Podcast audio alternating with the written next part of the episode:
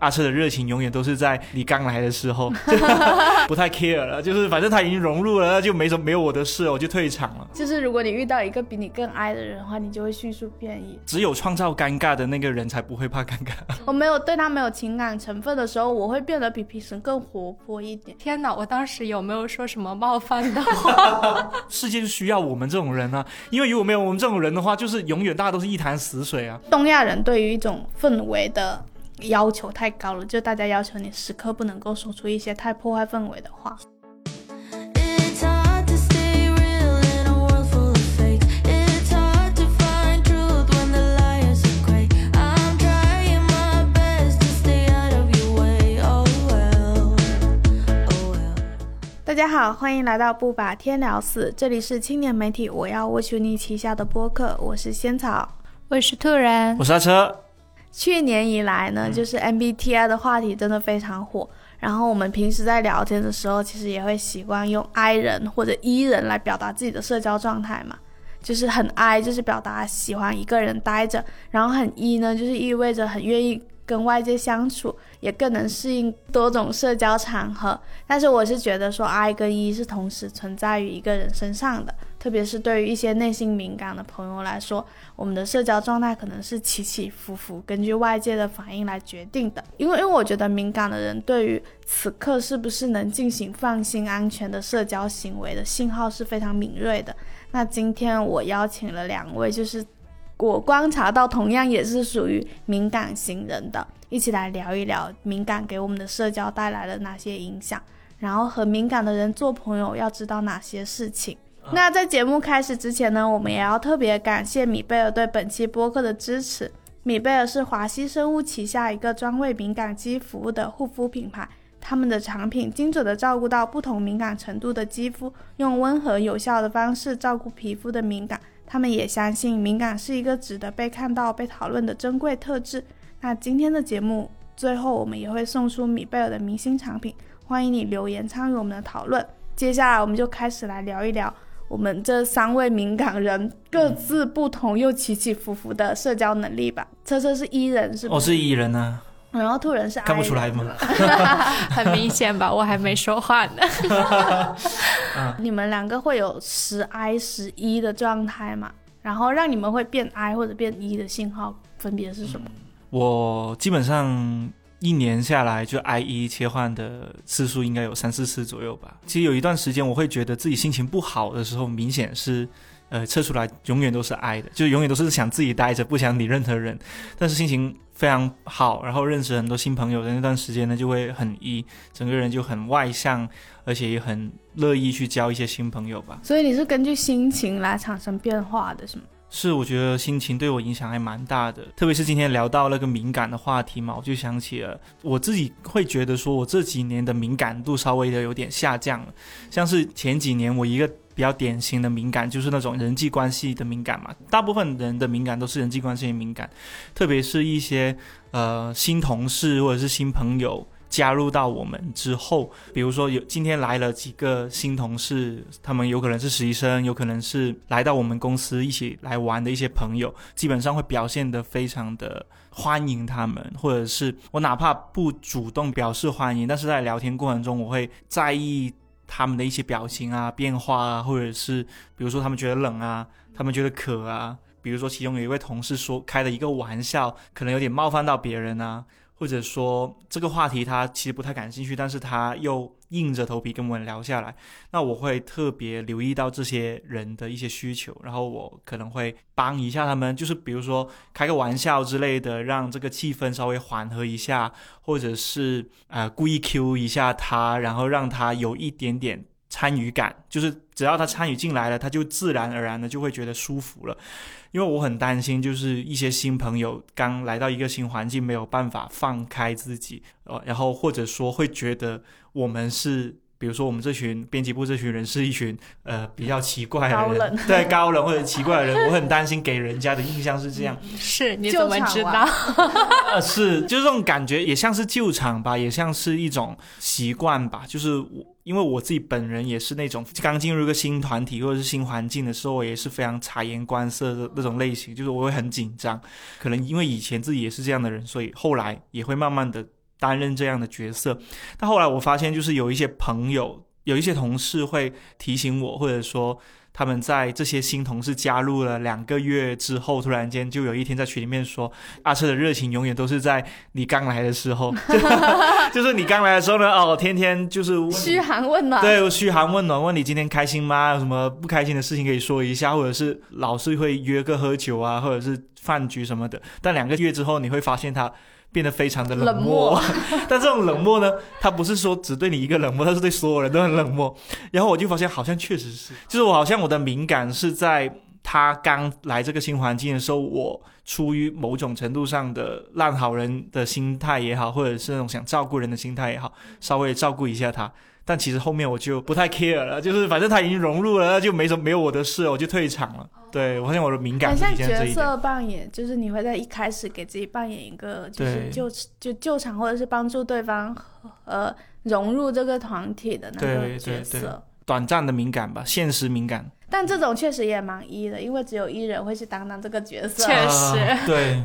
然后因为 I 人说，I 人就是沉默是不说话嘛。，I 人就在那里等着慢热。我刚刚就在想，作为一个就是典型的爱人，是不是要等到小鱼点到我的时候，我再开口说话，比较符合我的人设？好，你请，你说。嗯，其实我是想分享最近一个，就是周末刚发生的一个我突然变一的一个事情，是就是我周末的时候和西瓜一起去看那个五条人的演唱会，然后因为我是就是坐高铁赶回来的嘛，那天的行程其实已经超级超级累了，然后我全程就是。有一点蔫的那种状态，但是因为西瓜他是找不到人去看演唱会，然后他很需要一个演唱会搭子，我就很想让他也可以有一个就是比较好、比较活泼一点的那种，而且因为西瓜也是很矮很矮的那种人嘛，然后我就注意到，就是我们在看的时候中途。就是在唱到有一首他们很经典的歌的时候，就对面突然大家用那个手机的闪光灯开始摇晃嘛，然后其实很感动，然后我感觉西瓜也特别感动，他就在那拍，但是他又不好意思打起闪光灯跟大家一起晃，我就一直在内心很纠结，我想。我要不要就是提前打灯？但是万一就是因为旁边那个女生打灯，我会觉得那个光有点晃到我的眼睛，我就在想是不是就是西瓜也会同样这样子觉得，然后我就纠结了全场，然后导致就那首歌唱完了，对面的灯已经熄下来了，我的手机还没有掏出来，然后到下一次就是后面再唱另外一首歌的时候，大家突然就都站起来了，因为那首歌比较欢快嘛，然后我想我不应该这样，我就马上站起来，然后把西瓜也拉起来，然后我就感觉他真的很开心，就在那晃。虽然把他拉他站起来的途中，因为那个椅子它是那种折叠椅，导致他的包掉到了地上，然后我就一边站一边在纠结，天哪，我要不要帮他一起把包捡起来？真的只有只有爱人才会看一个演唱会，全程有这么多纠结。是的，非常纠结。然后后面还有一个时刻是。就是到了最后，就是安口环节的时候，我感觉大家其实都已经累了，但是因为我旁边那个女生她是一个非常铁的粉丝，然后她全程很欢快，后面另外一首歌响起来的时候，她又站起来了，然后。我是想，这次我坐着算了，到结尾了。西瓜之前的体验应该还可以吧？但是那个女生就突然，她就拍我，她说起来，起来，起来，然后就说好吧，那我也起来。现在 I 人陪看演唱会实在太精彩了。我有一种就是又好笑，但是又能体会的心情，就是 I 人就是遇 I 变 E，就是如果你遇到一个比你更 I 的人的话，你就会迅速变 E。但是真正的艺人其实陪看演唱会应该是这样的，就假如说我陪西西瓜去看五条人的那个演唱会嘛，我会在那个。就是音乐响起的时候，突然间唱“你妈没有告诉你，撞到人说对不起”，然后西瓜说这是告五人，我说啊这是告五人啊，看来我来错了。确实，确实，对，我会这样子，我会让西瓜觉得很无语的同时，其实我是很享受这个逗他的过程。只有创造尴尬的那个人才不会怕尴尬。天哪，我现在已经开始觉得很尴尬了。因为我之前去看演出的时候，我也经常会觉得，就是在站在那个 live house 里面，会感觉到一种格格不入的尴尬，就大家都开始跳起来的时候，我到底要不要跳起来了？嗯然后你在纠结的那个过程的时候，那一段最嗨的过程已经过去，对对就变成慢的音乐，然后你又只能默默的站在那里，全程罚站。是，特别是 live house 的时候啊，我真的，我其实我自己也会有这个困惑，因为我自己本本人也看 live 的时候也是不太爱动的嘛。我通常就是进去之后呢，就是找准一个地方哦，我双脚就焊死在那个那里，就是有点像扎根在这里了。啊、对对对，我就不想动了。人任何人如果推一下我，或者挪一下我的位置，我会觉得很烦，因为我好不容易找到最舒服的站姿，然后有个人，比如说他在跳的时候，是推的推一下我的话，我会很烦躁，我会一整晚都会觉得天哪，我的那个看看 life 的那个氛围破坏掉了。特别是那种要不该不该跳的时候，我也很纠结。如果两个人一起去看啊，比如说我跟我的朋友一起去看。如果他跳的话呢，我通常也会跟着跳。但如果他不跳的时候呢，我就很尴尬对，。我就先我我就捏一下他的那个胳膊，说要不要跳？然后这个时候一个爱人跟你说不了吧，对对，然后就然后就很整一整晚都很压抑，就是压抑住自己想跳的那个那个心情。爱人会跟你说没事没事，你跳你跳。嗯，对对对。可是这样子很尴尬啊，就两个一起去看，一个人跳，一个人不跳。但是你跳一会儿，你就会发现他跟着你一起跳对对对，了。然后 默默的开始。原来是这样，嗯，我觉得爱人是有一个上坡的过程的那种对社交状态。慢热一点。嗯嗯，我我自己的一观察就是，之前有过一个博主来我们公司嘛，然后我对他是没有那种喜爱或者讨厌的情绪的，就对我来说，他就是一个让我感觉到有点好奇的陌生的人。然后呢，我就发现我也可以很自然的去跟他聊天。然后去问他问题啊什么的都很自然，甚至会变得比平时更活泼一点。但是我当时又发现，就是我们有一个同事是很喜欢他的，但是他来了之后，他反而就基本上都不会主动去跟他搭话，就是要跟他说什么东西的时候，他就很紧张，他说你去说你去说这种。然后我当时又有点不太理解。后来有一次是我们我觉得你之前的一个作者，就紫菜姑娘，她来。我们选题会嘛，然后因为我大学的时候特别喜欢他，然后当他坐在就是我们办公室里面开选题会的时候，我就发现我全程都不敢看他，也不敢跟他讲话。然后后来就是开完选题会之后，大家还坐在那里聊天嘛，我就默默戴上了我的耳机，开始处理播客的事情，但是一边就是调低了音量在听他们讲什么话。然后后来等到他那天走了，就是我都没有怎么跟他讲话，就晚上发了一条比较长的微博，讲我到底有多喜欢他。Oh my god！就是我就讲说，我当时就是没有办法很自如的聊。原来你越是喜欢，就是面对一个越你越是喜欢的人的话，你就越没有办法很外向的、很自如的去跟他聊天。然后只能就是等他走了之后，默默的在微博上说啊，我当时真的很喜欢他。但是如果我跟他说这种话的话，他会不会觉得很尴尬？所以就什么都没有说。你刚刚这种剧情在国产剧里面可以拍十集，就是那种国产爱情剧里面可以拍十集。但我觉得真的会这样，就是对我来，就是如果这个人我完全就是不 care，就我对他是没有什么情感成分的，对嗯我没有对他没有情感成分的时候，我会变得比平时更活泼一点。就是我就觉得我跟他说什么话我都不在意，就是我也不在意我在他面前的形象是什么样子。但是对于一个你曾经很喜欢的人的话，你就会觉得啊，就是我什么话都不敢说，因为喜欢是小心 翼翼，好恶心啊，好恶心啊！这句话，就我说出来那一刻，我觉得很恶心，但是很想说。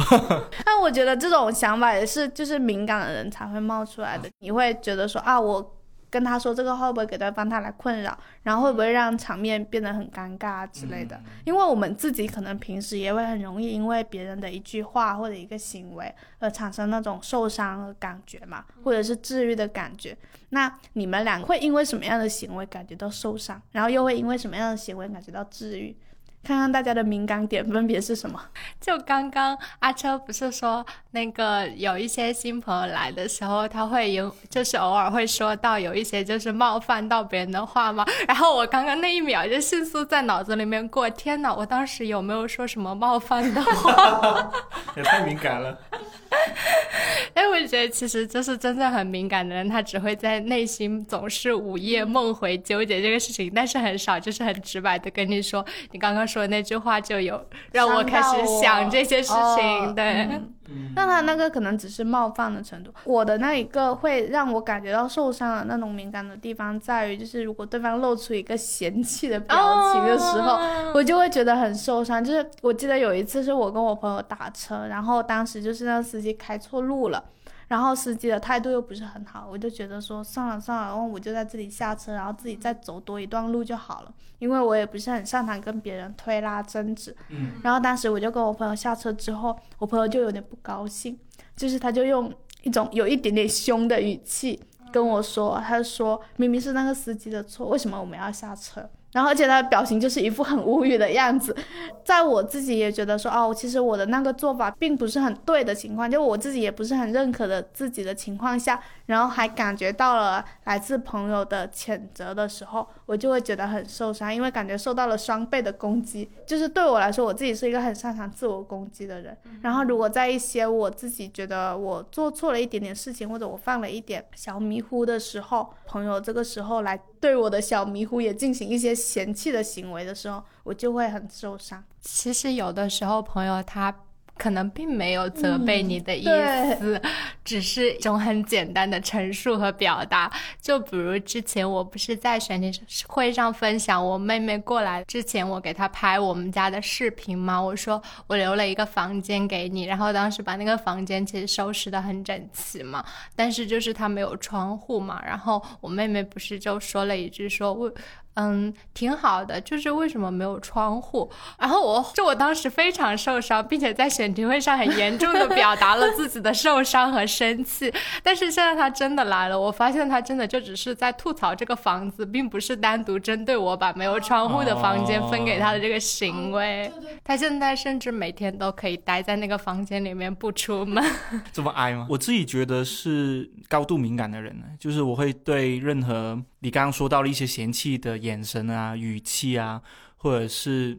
别人对我说的话的反应，我会特别敏感。特别是我又是一个那么爱表达的人，那么那么爱逼逼的人，就是特别是我如果讲了话之后，对方没有接，或者是现场没有任何一个人有反应的话，我会觉得非常的痛苦。就是我在那一刻就觉得说，我是不是不该说这样的话？重点不是让场子冷下来，我我是很害怕给别人带来一些困扰，就有时候甚至我会。很担心我说这样的话，对方听了之后不知道怎么回应，他这个不知道怎么回应的痛苦也会加在我的身上，你知道吗？就是我很害怕让别人感觉到有负担，这也也跟一段就是恋爱经历有关系吧。其实我我这个应该以前也有也有跟身边一些朋友讲过，就是我在有一段恋爱里面，我当时的对象他是一个比我小挺多的一个人嘛，然后当时跟他聊天，其实。什么其他兴趣爱好方面都没什么问题，唯独是在一些情绪的处理上面，或者是一些生活压力上，就因为我们两个有年龄差嘛，所以他其实吐槽的一些烦恼也好，或者是情绪低落的那些原因也好，我在那一刻我是如实的讲我的感受，就是觉得没有必要这样子吧，就是没有必要到这种程度吧，所以我当时呃花了不同的方法去试图安慰他也好，或者怎样也好，我发现没有办法解决这个问题，直到有一次，因为我自己那段时间情绪也很差，就是工作上的压力啊，包括那个时候是我记得是发了高烧，生病很很难受。我跟他说完，就是我很难受的时候，他又开始说他生活上的一些烦恼，以及他原生家庭给他带来的一些痛苦。我我其实我忘了我说了什么，大概的意思就是教他不要把自己的情绪过度的投入到这一段关系里面，你要跳出来，然后怎么怎么样，怎么怎么样。反正我就是没有哄他，我只是用了一一种更很理性的方式跟他说，然后呢，他就生气了。就是我们两个就有点小吵架，他会觉得我没有关心他的情绪，我只是在为了说服他什么的。后来就大概是大概意思就说了一句话吧，就你说话很像我爸。然后我就我那个时候就是我自认我自己可能也有一点有一点爹味吧，那个时候可能说话有点稍微有点爹味。我那个时候是确实不知道该怎么跟他相处，或者是不知道该怎么去处理他的情绪，我就按照我的方式尽量的去告诉他。但是他说这样的一句话的时候，我还蛮受伤的。我那个时候就就一整晚我就没有说过任何一句话了。我也不是冷战或者是故意跟他冷暴力什么之类，我是真的不知道该说什么。我好像说什么话都变变都会变成他爸。对我是的，这段感情走不下去，有一个很重要的原因就是，我发现我无论再怎么跟他相处，我都很担心又有这一幕发生，或者说他心底里面会不会觉得我说话就是很烦，很像他爸，觉得我们两个没有办法在一个完全平等或者是和平的这个氛围里面沟通了。所以这件事情也让我非常的敏感，我我而我之后。不管就是谈恋爱也好，或者是一些亲密关系、其他亲密关系也好，我会非常警惕自己的一些发言。就是天呐，说之前我要先想想，这样说会会不会很跌？啊、我会我会稍微的斟酌一下词语，我不要用一种教他的方式来说，而是用一种交流或者是聊天的氛围去说。就是我们今天不是在聊怪物那句台词到底是什么嘛？就是一旦受到攻击就会变软，然后趴下，什么都不动的嘛。但车车不是，就是他一旦受到攻击，他就会变成一块冰块，然后就在那里说我不说了，那对对 就是对对对，就是那种那我就。不说了，对他就会迅速放弃，然后他也不会攻击对方，但是他就是完全会变成一个冰块，就是你任何话语都进入不到他那里，哎，你很了解我，完了，为什么？动脑了。你你你，我们我们有熟到这种程度吗？但我觉得，其实我刚才听你说的时候，我觉得就是作为一个比较外向的 E 人，同时又是一个高敏感的人，其实还挺痛苦的。因为像我们作为 I 人的话，我们其实是尽量的就不跟别人相处，我们那些敏感其实会少了一些，就少了一些敏感的机会。但是你本身你是一个可能更喜欢跟外界相处的人，所以你的敏感就多了很多机会。但是我发现要破除我这种人的敏感呢，有一个很重要的方法，就是要让我知道他说的话是对事不对人。这东西很重要。为什么我会知道这一点呢？其实就是在呃现在谈的这段恋爱嘛，这个故事其实也有也有讲过，但是我迅速用三十秒时间再讲一遍，就是第一次我跟他一起。开车出门是他开车，我坐副驾驶。然后呢，因为我第一次坐他的车嘛，难免有点慌，就是就是第一次坐，不管是新朋友也好，或者女朋友也好，肯定是慌的嘛。你第一次坐一个人的车，而且他又你对他的驾驶技术又完全不知道嘛，所以就第一次坐他的车我就很紧张。然后就是有一个拐弯的时候呢，我感觉好像快要蹭到了，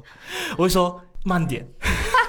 因为我很怕发生刮蹭或者是撞到这件事情。我说慢点，然后我可能有点急吧，我就连续说了三个慢点，然后我我女朋友就突然间说了一句。你好像我爸，不是，他没有，他没有说，他没有说你很像我爸，他说你给我闭嘴。我自己知道，我自己知道什么的，我就很像你刚刚说的那种反应一样，变成一块冰块，我就不说话了。然后等到他过了这个弯，变成一条直路，然后那个车车速变慢的时候，他突然就冷静下来，他又说了一句：“他说我开车习惯了，旁边副驾驶的人不要说话。”然后我刚刚只是下意识有应激反应，因为我爸坐上我的车。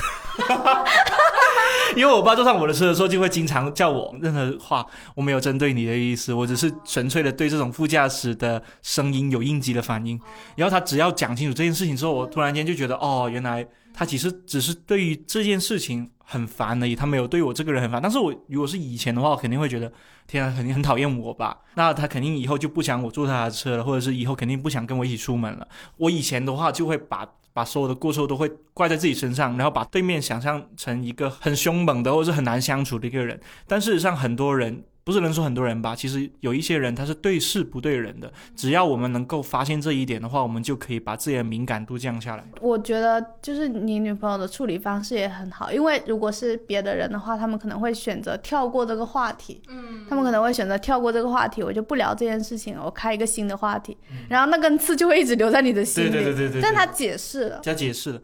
当然，他也没有说你给我闭嘴这么严重的话了，就是，但是在我看类似是吧在我听起来，我就会敏感，把它放大到你给我闭嘴，你明白吗？这也是一种敏感，把别人的话放大。其实像你女朋友这种的话，可能是一种就是让你受伤，就原本受伤的心就是变好一点点的感觉。还有一些就是可能像我们会留意到，就是可能会因为别人说的一句话，然后觉得啊好治愈、好感动的那一种，会有这种吗？会有啊，就是我感觉敏感的人，他可能会因为一两个。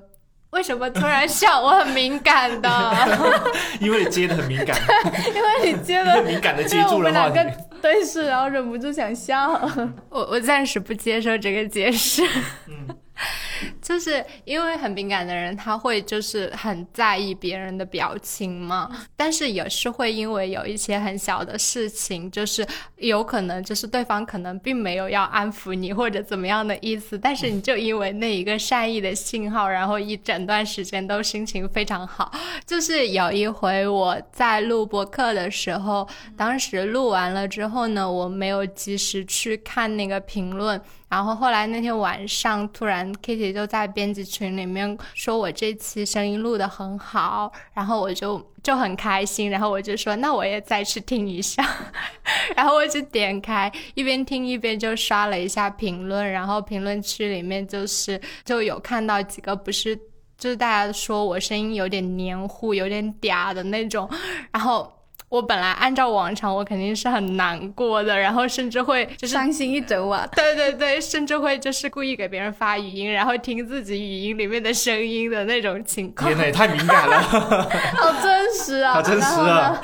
然后，但是因为那天我是先收到 Kitty 的评论的，然后我就会觉得 Kitty 在我心里的那个言论的分量会更重要。然后我那天就。就是心情还蛮好的，然后后面就是我在写一个广告的时候，把这些事情写进去之后，Kitty 看到了，然后 Kitty 说：“天哪，其实我当时根本没有看到评论，我也没有在想什么，我只是纯粹发表了一句感慨而已。那他这是真的夸你啊，他是是他也没有带着目的啊。突然以为说他是看到了那个播客下面的评论之后，然后再去群里说这句话的，会无限放大别人的善意。我的那种是，我会自己会默默的去做一些事情，做一些自我感动的事情，然后等着有人来发现，然后我就会很开心。比如说呢，就是就是我大学的时候，因为是班里的学委嘛，当时就会大家交上来的作业就是命名，都是跟他们说啊，你要用学号加上你的名字。但是大家命真正交上来的时候，那些命名是很乱的，比如说他们不会在学号和名字之间用一个加号，而是用一个空格。然后有的时候他们会把名字放在学号上面。我们班有四十三个同学嘛，然后我每一次就会把所有的命名再重新修改一遍，统一的把那个数字放在前面，然后再放名字。这样子的话，我就想说，老师如果看到那个作业的话，他就看起来非常的整齐，而且他可以一下子看出来哪个同学没有交作业，就是就是，而且他可以看到那个编号，他要写那个登记成绩的时候也会很顺利。然后我就一直都在做这件事情，就是虽然也没有人发现，但是我自我感动，感动的很开心。结果有一个就是有一个学期的最后一节课的时候，就我们那门课的老师就是是一个非常好的善良的老师，当他把作业拷进那个电脑里面，然后我就要收拾东西要走了嘛，然后他突然就是抬起头来跟我说，他说你是个好孩子，他说我有注意到，就是我们班交上的作业都跟别人不一样。然后他说这个，所以这个期末我会给你加五分，就是 就是虽然说五分对我来说就是也没什么差别啦，但是我那时候就觉得很开心，就是天呐，自己在做的一直在默默做的事情，然后有人留意到了。我就会很喜欢这一种，虽然说我最开始做这些事情的目的的时候，也是会抱着说，要是有人看到就好了。但是真的有人看到的时候，还是觉得很开心。天呐，这种也是很典型的心理哦，我真的觉得。我以我其实我以前也很喜欢像你这样的 的学委，就是我会觉得跟这样的人交朋友其实还蛮幸福的。我因为我也是那种很操心的人嘛，在读大学的时候，我最近刚好跟我的一个好朋友，一个男生朋友在复盘我们十年前是怎么熟起来的，对，然后我们就开始在回忆嘛，然后他他就开口第一句就说，其实我一开始很讨厌，我说啊，怎么哪里讨厌我？然后他就讲解一件事情，就是。因为十年前我就已经听 K-pop 嘛，然后听 K-pop 的话就很爱跳里面的一些男团、女团的舞嘛。然后我记得当时大一刚入学的时候，我们在军训的时候，班上要表演一个节目，就类似于那种晚上，哎，你大家都经历过军训就知道了，就是一个班一个单位这样子跳舞嘛，或者唱歌，或者是呃任何 whatever，反正我当时就是没班上没有人主动做这件事情，然后我就跟另外一个女生，因为我们两个都喜欢 K-pop，我们也是因为这样子成为了很好的朋友。后来就是两个人说，哎，要不我们就教班上的同学跳一支很简单的 K-pop 的男团的舞吧，因为没有时间排舞，白天要军训。晚上只有晚上的时间嘛，而且白天你想想，大家军训完已经非常累了，所以当时呢，我我们就在班群里面叫所有人，所有班上的同学去到那块空地上面去训练的时候，我意识到很多人是不乐意的，就是他们会觉得。我都这么累了，晚上还要叫我跳这种有的没的，不知道该干嘛。我那个很好的男生朋友，他就是其中一员，他就在后面说不想跳了，这个男的不知道在干嘛，就想想跳。但是我当时真的没有意识到这件事情，我只是觉得想让大家一起玩开心一下。直到后来告诉我这件事的时候，我才意识到，原来当时有很多人是很不喜欢，就是或者说他会他们会觉得我很爱出风头啊。就是我觉得很爱出风头，也是像我这种 E 人的，经常从小到大会经常被评价的一点。然后我也会把这个东西当成是一个非常敏感的评价。然后我就下次我就不出风头，或者下次我就闭嘴，或者说我就不主动说了。世界就需要我们这种人啊，因为如果没有我们这种人的话，就是永远大家都是一潭死水啊。然后他后来说他是怎么对我改观的，是因为我们在大学的时候不是要做班服吗？班服设计，然后他又是一个特别爱美术审美的一个人，他当时就是组织了班上的同学给班服设计一点意见嘛，没有人给意见。就是你想想，班上四十多个人，男生女生没有人有意见。直到我下课之后，我就直接找到了他，去到他宿舍，我就说，我觉得我们班服可以用什么样的颜色，可以怎么做。他说当时好感动，快哭出来，但是他表面上还是很冷漠的说，嗯，好吧，我们就开一个会。然后，然后，然后，但是他心里面会觉得对我的评价就变高了很多嘛，嗯因为他对知道我是真的在意这件事情，而不是表演出来的。这件事情真的是我十年之后我才从他口中听到他是如何把我当成好朋友的。因为我们在这十年以来，我们的相处都没有讨论过我们当时是怎么喜欢对方、欣赏对方的。直到那一刻，我接受到这件事情之后，我就觉得，哦，原来我当时的一些敏感的觉察觉得到他的需要这些东西，还是帮助我交到朋友了，很真心的朋友，而且是像我们刚才其实也有经常有提到说啊，是你太敏感了，或者说一定是我太敏感。我觉得这种自责是我们在社交里面，就我们遇到挫折的时候，经常会用来自责的语气嘛。就是你们会不会有这种时候，就是时刻把刚才一定是我太敏感了这种自责挂在心里的？我觉得我可能没有一个具体的，就是突然冒出一个一句这样的感慨，刚才可能是我太敏感了的这样的时候，因为我觉得对于一个很敏感的人来说，不会把事情演变到就是 拖到最后发生了争执或者怎么样，然后再自我责怪的这样的一个时刻，但是就会在很长的一段时间会很不喜欢自己这种很敏感、很放不开的那种感觉。前段时间的时候，我跟几个就是新朋友出去玩嘛，然后他们中间就是有一群人是非常一的，然后而且他们都是属于那种就是嗯唱歌很好听的显眼包，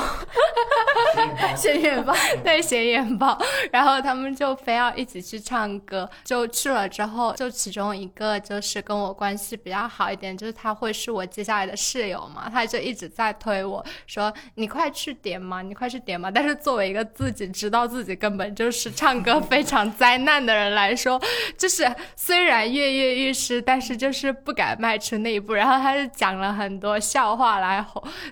逗我，比如我说下一首下一首，他说好哀人的下一首就是一万年以后，伊人突然从坟墓里面窜起来说，哎，他刚刚还没有唱歌，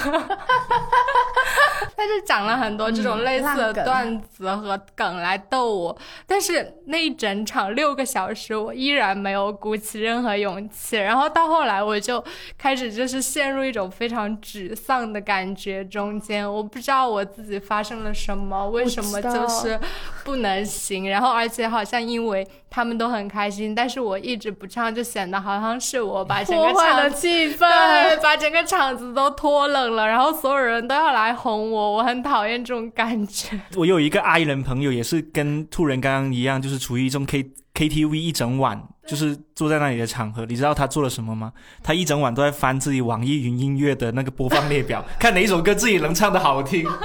他翻了一是我晚，三个小时的 K，他最后十分钟。那个阿姨过来赶人走的时候，他才去点了，你知道吗？而且是我，他唱的时候已经没有人在听。我懂我懂 是我们但是但是我真的会懂，就是像刚刚突然说，就是那种你到了最后会突然开始反思自己过分的那一项是不是给这场聚会带来了一些气氛的破坏。对，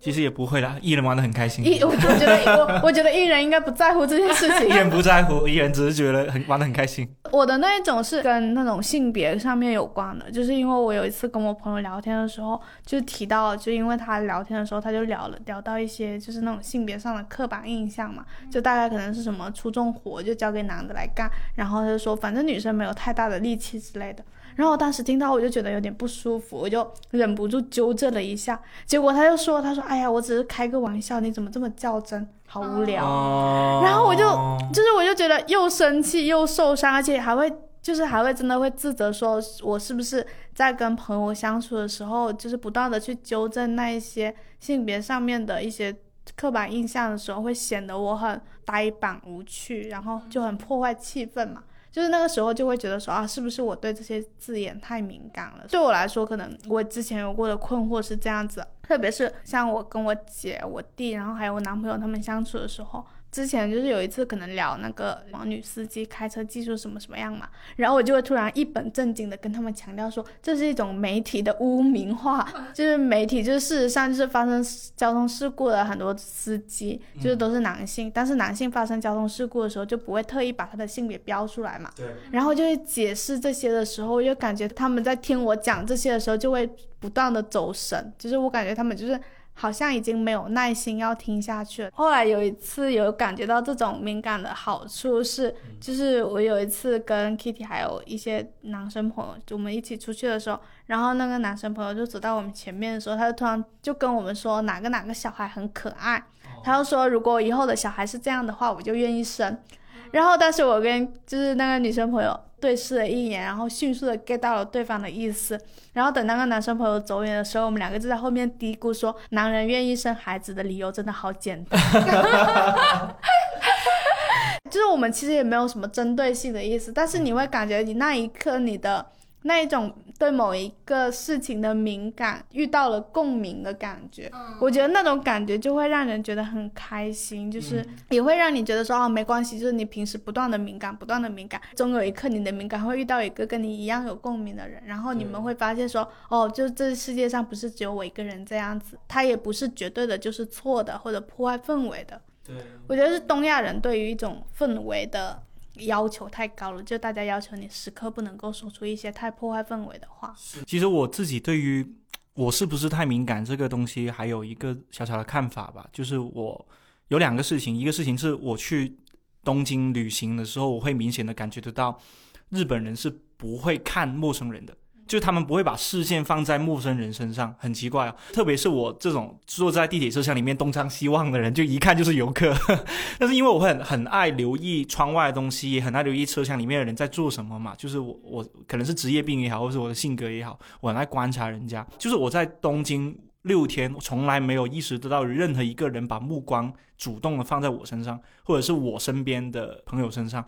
就是后来我回去之后，我在网上搜到一条新闻，就是在东京涩谷有一天有一群 cosplay，我忘记是什么，是 iPhone 还是 cosplay 一条牙膏的那些人 coser 在在那个东京的十字路口那里走过嘛，然后他拍那张平面照片的时候，我发现没有一个路人是看他们，然后那一个就觉得非常惊讶，就是如果事情发生在我们身边的话，肯定所有人都在围观，或者是很多人在窃窃私语在看他们呢，但我发现没有一个路人。是看他们的，然后我在底下的评论就看到一个东西，叫做日本人有有非常强的视线管理，就是他们这种视线管理是从小到大被教育的比较好的。当然也我们很难说这种视线管理到底是一种好的还是不好的，只是我我会明显的感觉得到，因为日本人本身很会看眼色嘛。就是那种，就是空气中对对对，会毒空气，所以你的一个眼神可能会给别人带来很大的负担，所以他们宁愿就不看别人。我其实对自己会进行视线管理，就是我在路上看到穿着就是穿着汉服啊，穿着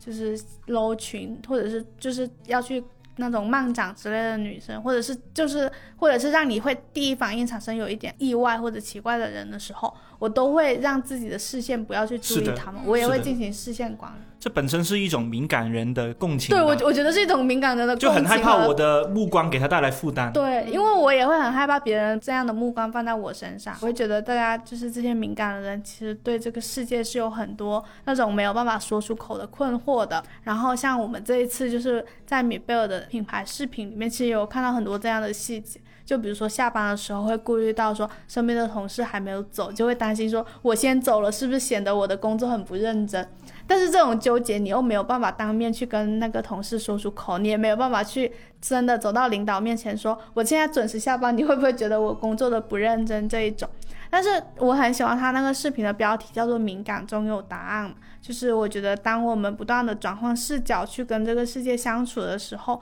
那些敏感问题的答案就会自然而然的出现。像我们自己在社交和人际往来的时候，其实应该也会有过一些感觉到困惑的时候，然后我们自己的这些困惑是怎么找到答案的？因为对于我自己来说，我有一个困惑就是我要不要在社交中暴露我的敏感？因为像我们现在这样子坐在这里，真的很坦诚的去讲自己内心里的敏感的小心思的话，其实在日常生活中并不常见嘛。其实我也很想要装成大大咧咧、毫不在意的样子，那个样子的话，我是不是就不那么容易受伤了？然后我的敏感也不会被大家看到。但是我有一次就跟我的朋友们聊天的时候，因为那时候已经关了灯了，然后我就说，我说其实我会根据你们在群聊里面出现的次数来判断我们的友情还是不是正常的样子。然后我当时是觉得说他们会不会嘲笑我说就是真的很敏感，或者是嘲笑我说怎么会有这样的想法的时候，就是他们就很大声的说不会啊，就是你怎么会这样想呢？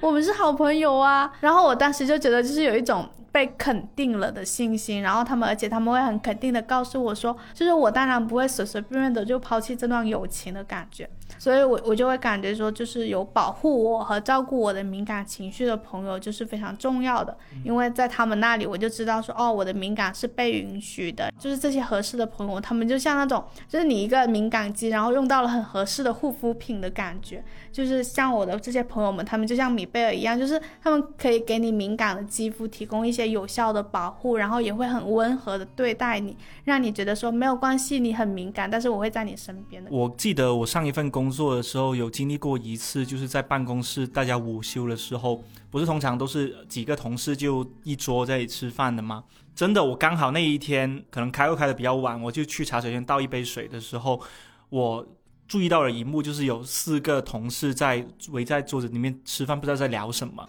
突然间有一个别的一个女生走进，也是从另外一个方向走进茶水间之后，他们全都安静。哦，然后我当时听心里想着，天哪，就是这种在说别人的让坏你撞上了，在背后说坏话，然后突然间当事人出现了，然后突然间空气就凝固了，那种那种情居然被我撞上了，然后我当时觉得很难受。那一刻突然间跟那个女生共情了，虽然我跟那个女生不熟，但我突然间我那一天我真的整个下午都觉得很难受。我我脑里面不停的重复那一幕，我心想说他们在说他什么呢？有什么好说的？那个女生也也没什么奇怪的呀。然后后来我做了一件事情，就是快要下班之前，因为刚好我有一个文件要交给他们部门的那一个呃同事嘛，我就去他们办公室，然后把那份文件交给那个同事之后，我就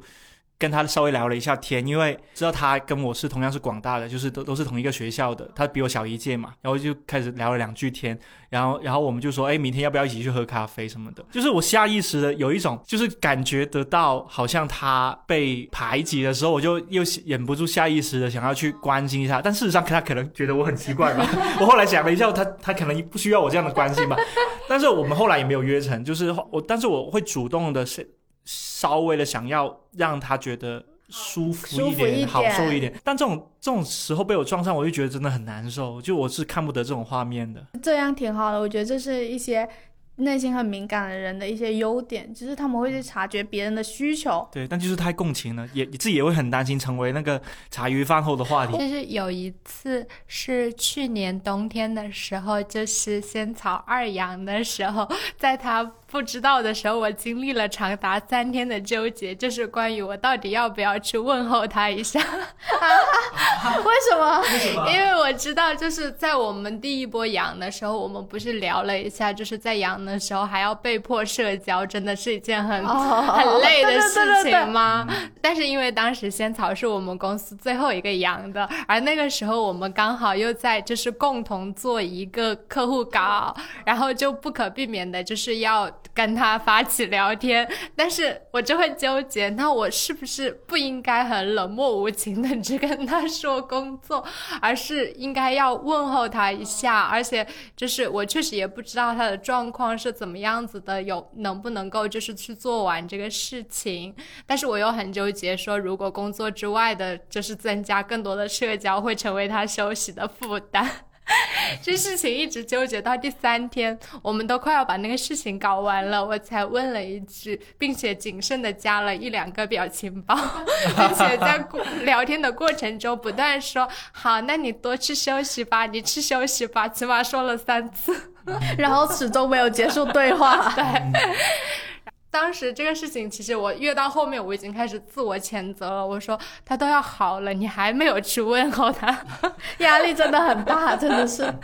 对，然后后来又发生了一次同样的状况，就是仙草好像是因为胃痛还是怎么样。对，然后也是不太舒服。然后那一次我就觉得我不应该再像上一次一样了，因为他第二天就要去看医生了。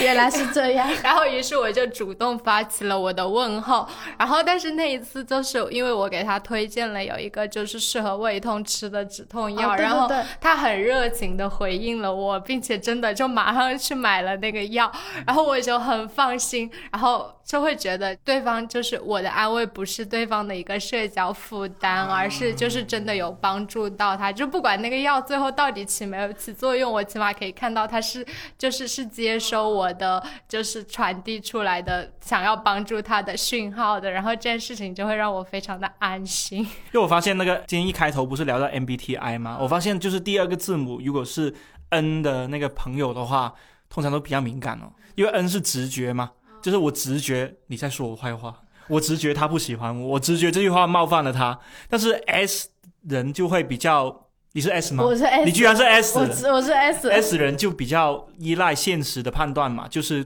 我啊，根据以往的经验，或者是根据这个事情它本身是怎样的，我我来判断，而不是直觉来判断。但我自己会觉得，我自己的转变也在于说，以前敏感也是因为太在乎人家的评价嘛，就是太在意自己的形象了。说白了，但现在就是没皮没脸了嘛，就是现在就会觉得说，只要我一一旦一旦有一点敏感的感觉的时候，我就会在想说，我是明星吗？我是 idol 吗？我不是，我只是一个素人，哦我只是一个普通人，所以被别人讨厌也是很正常的。所以我就用这种东西来说服我自己，就是不要那么在意别人一句话或者是别人的一个眼神，真的没那么重要，它影响不了我今天做自己开心的事情，就尽量用这种心理暗示让自己好受一点。我也试过这种心理暗示，但是我后来发现一个问题，就是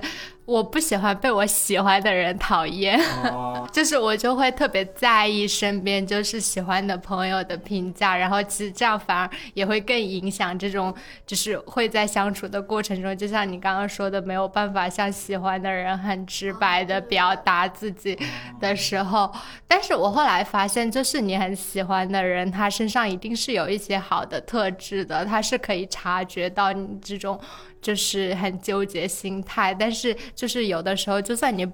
不去很主动的跟他表达我很喜欢你啊，或者怎么怎么样，但是他其实还是会在日常的相处中，就是很照顾到你。那我觉得像其实你很在意对方的评价，或者你很在意这段关系里面那些很细枝末节的地方，其实也没有什么错误。我自己是反而觉得这种品质是很好的，因为如果你在一个场合里面感觉到自己被照顾的很舒适、很周全的时候，一定是这个场合里面有一个非常敏感和细腻的人存在的。那个人他会察觉到说啊，谁需要纸巾，然后谁谁的饮料喝完了，然后谁的歌被切走了，然后或者是谁的眼神是想要吃某个菜的，他就会迅速的把那个盘转到你面前。我会感觉就是，如果当你在一个聚会里面，然后有这有一个这么敏感的朋友在的时候，你是会感觉到很舒适的，因为你会感觉啊被照顾的很好，然后你也不会觉得被冷落了的感觉我还会自己会觉得说，我的敏感是会让我的友谊得以维持下下去的，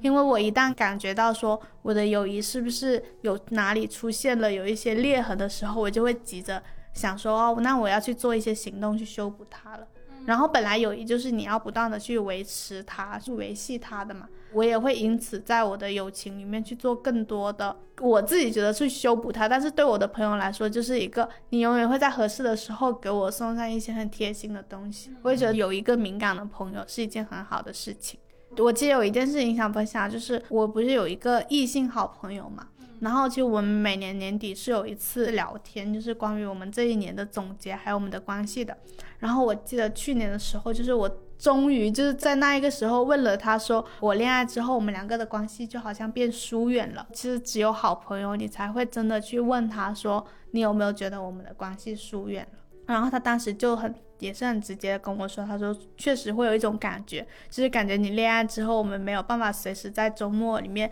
约到你了。但是他又跟我说，他就说我已经想象到这件事情了。然后那个时候就是我发现，就是我其实要需要有一点点痛苦的去承认说，我们两个的关系是真的变了，就不一定代表说我们两个疏远了。只是就是我们两个好像到了一个需要换一个朋友模式去相处的时候了。因为我以前会觉得说，就算我恋爱了，但是我也想要让我的朋友跟朋友们的关系保持一个完全不变的状态嘛，因为我感觉不变对我来说才是安心的。但是我后来发现，就是这是不可能的事情，因为你的生活里面多了一个重要的关系，那你其他的关系一定是会发生改变的。然后当我用这种改变的心态再去看的时候，我就不会再觉得说啊，那些跟以前不一样的地方是代表着我们的友谊出现裂痕了。我就感觉就是开始转换一些视角和心态去重新看我们之间的关系了。我就觉得这也是一种就是很敏感的我去对自己的内心进行一种调试的状态。嗯嗯，那你们有没有就是这种觉得跟敏感的人做朋友有好有很多不错的地方的？或者说你们觉得自己的敏感有没有给自己的社交关系带来哪些好的影响？和敏感的人做朋友肯定是有好处的，这是我来编辑部之后的深切感受。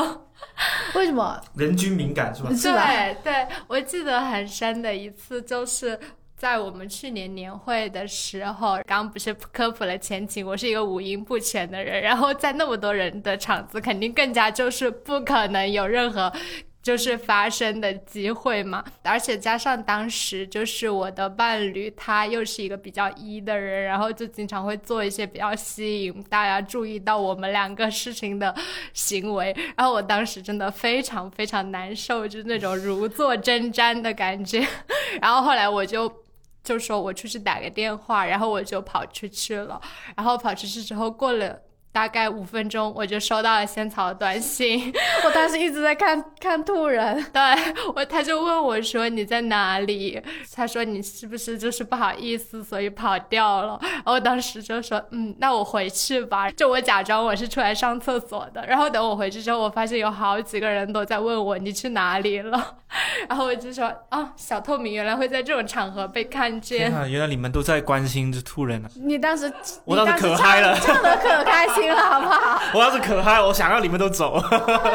全部人都回家吧他当。时你当时跟大宽唱的很开心，然后我是在旁边，就是一直看的，突然，就是我觉得他真的尴尬到了极点了，因为就是他的伴侣在唱歌，然后他的伴侣一边唱歌还要一边对着他唱歌，就一边在唱情歌的时候要对着他唱情歌，然后我感觉他。整个人就是我能理解到他的那种感觉到很不适、很想跑的心情，懂了，我懂了，我懂了。然后隔了一会儿，他就他他就不见了嘛。然后我就想说，我要关心一下他，但是我其实并不是希望你回来，我想说没事，你去吧，你可以我只是走的关心一下他，你可以走的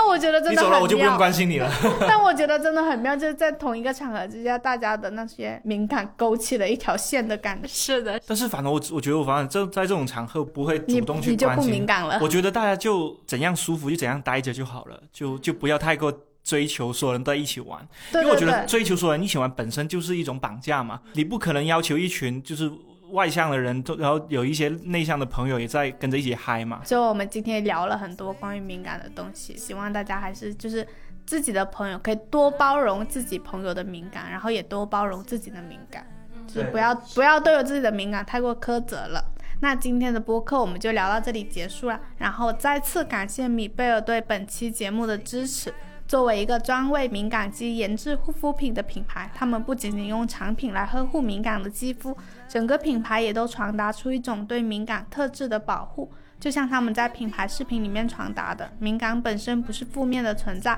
是我们在用独特和细腻的视角发现生活中的问题，同时也在指引我们勇敢地找到对成长的思考还有答案。如果你对米贝尔的产品感兴趣，欢迎你前往米贝尔官方旗舰店了解一下，我们也会在 show notes 里面放入链接。也欢迎你在留言区和我们分享你的敏感给你的社交关系带来了怎样好的影响。或者和敏感的人做朋友有哪些不错的感受？我们将会挑选三位朋友，各送出米贝尔家的明星产品蓝绷带面膜一瓶。那我们期待大家的留言，嗯，大家多多转发，多多评论啊！欢迎大家留言告诉我们，安抚一下我们三个敏感的死是我们很敏。感的。如果今这一条的这一条的那个评论没有超过一百条的话，我就下一期不来录了。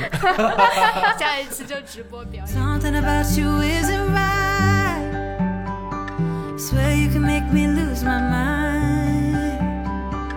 Lying here awake at night. If this is love, then I don't want it.